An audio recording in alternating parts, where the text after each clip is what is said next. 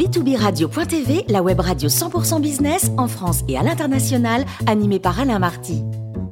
Bonjour à toutes et à tous, bienvenue à bord de B2B Radio.tv. Vous êtes 49 000 dirigeants d'entreprise abonnés à nos podcasts. On vous remercie d'être toujours plus nombreux à nous écouter chaque semaine. Aujourd'hui, on a le plaisir de retrouver Thierry Drillon, président de la Chambre de commerce et d'industrie franco-britannique. Bonjour Thierry. Bonjour Alain. Alors aujourd'hui, on va faire un point ensemble sur l'économie britannique post-Brexit. Le Royaume-Uni semble avoir bien géré sa campagne de vaccination. Alors effectivement, le Royaume-Uni a bien géré cette campagne de vaccination. Alors il faut quand même se rappeler qu'aujourd'hui ils, euh, ils, ont euh, eu euh, un nombre de décès très important, 128 000 décès au Royaume-Uni versus 107 000 en France. Donc il y a eu effectivement, et vous avez raison Alain, une efficacité très importante dans la campagne de vaccination pour plusieurs raisons. D'abord parce que le Royaume-Uni a démarré sa campagne plus tôt que l'ensemble des pays européens, à peu près trois mois plus tôt. La deuxième chose, c'est qu'aujourd'hui, quand on regarde à date, à mi-mai, ils ont euh, distribué quelques 54,2 millions de doses, c'est-à-dire 36 euh, millions euh, pour des gens qui ont déjà reçu une dose et 18 millions pour deux fois plus de doses. Ça veut dire qu'aujourd'hui, vous avez à peu près 54% de la population britannique qui a bénéficié de cette campagne de vaccination, ce qui a fait que le redémarrage de certains éléments de l'économie britannique et au premier rang duquel les pubs ont pu redémarrer en, en extérieur. Donc, je crois que le principal enseignement, c'est d'abord le partage de bonnes pratiques et que euh, il y a eu, euh, en termes de méthodologie, en termes de logistique, euh, une efficacité, une exécution remarquable qui, on doit le noter, a été confiée à l'armée, ce qui peut expliquer cette campagne. Mais alors, aujourd'hui, quelle est la photo de l'économie britannique, Thierry? La photo de l'économie britannique est, est, pour le moins sombre, cher Alain. Euh, quand on regarde en 2020, euh, il y a eu une chute du PIB de 9,8%, ce qui est assez colossal.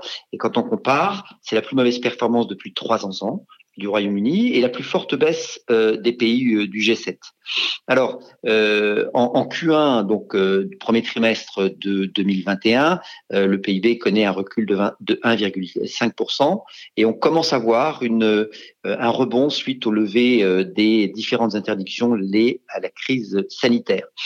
Aujourd'hui, l'ensemble des indicateurs économiques permet de prévoir une croissance de l'ordre de 4% sur 2021 et de 7,3% sur 2022. Euh, Donc on va dire que euh, le meilleur est à venir et comme nous amis anglais, the best is to come yet soon.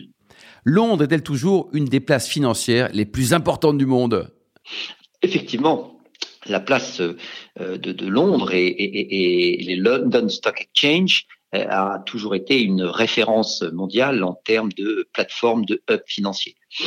Et, il est clair que la sortie du Royaume-Uni euh, de l'Union européenne euh, a impacté très fortement. Pourquoi? Parce que vous avez, euh, sans rentrer en détail, ce qu'on appelle le passeport financier qui permet d'avoir des équivalences. Ce passeport financier a été retiré dans le cadre de la sortie du Royaume-Uni de l'Union européenne.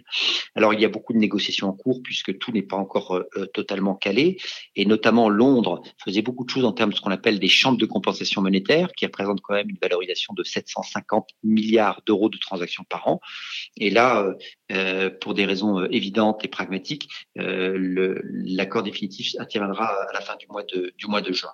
Mais globalement, oui, euh, la sanction est importante euh, et le leadership de l'ombre euh, a été transféré, et ce n'est plus le cas pour Londres, puisqu'aujourd'hui c'est Amsterdam qui a récupéré ce leadership euh, sur le continent européen, suivi de, de Paris derrière. Alors ça se traduit comment? Ça se traduit par le fait que, en termes de chiffres, que 440 institutions financières, sociétés financières, ont décidé d'avoir un pont, d'avoir une entité, de délocaliser sur le continent une partie de leurs équipes vous avez 126 euh, sociétés qui, euh, dans le domaine de l'asset management, 81 banques et 65 assureurs. Donc, est-ce que euh, Londres a été euh, impacté de manière significative euh, par le, le, le Brexit? La réponse est oui. Thierry, quels sont les risques ou les opportunités pour le business avec le Royaume-Uni?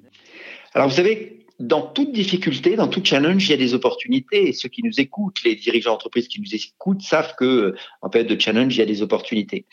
Euh, la première chose, c'est que euh, même si la période actuelle est une période difficile pour l'ensemble des économies, pour l'économie mondiale et pour en particulier l'économie britannique, l'économie britannique a démontré euh, par le passé une résilience euh, assez euh, exceptionnelle et une capacité à se réinventer.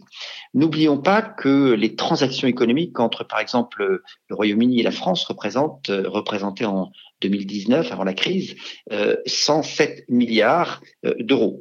Et donc, ce ne sont pas des marchés, des activités, des transactions économiques qui vont disparaître du jour au lendemain.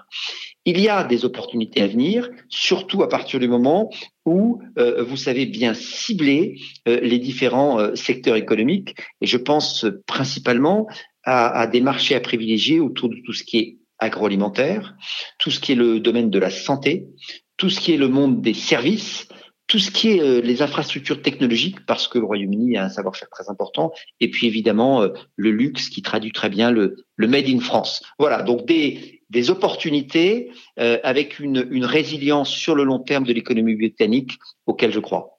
Merci beaucoup Thierry Drion pour ce billet d'humeur. Je rappelle que vous êtes le président de la Chambre de commerce et d'industrie franco-britannique. On aura le plaisir de vous retrouver régulièrement à bord de B2B Radio.tv. On se donne rendez-vous lundi prochain pour une nouvelle émission.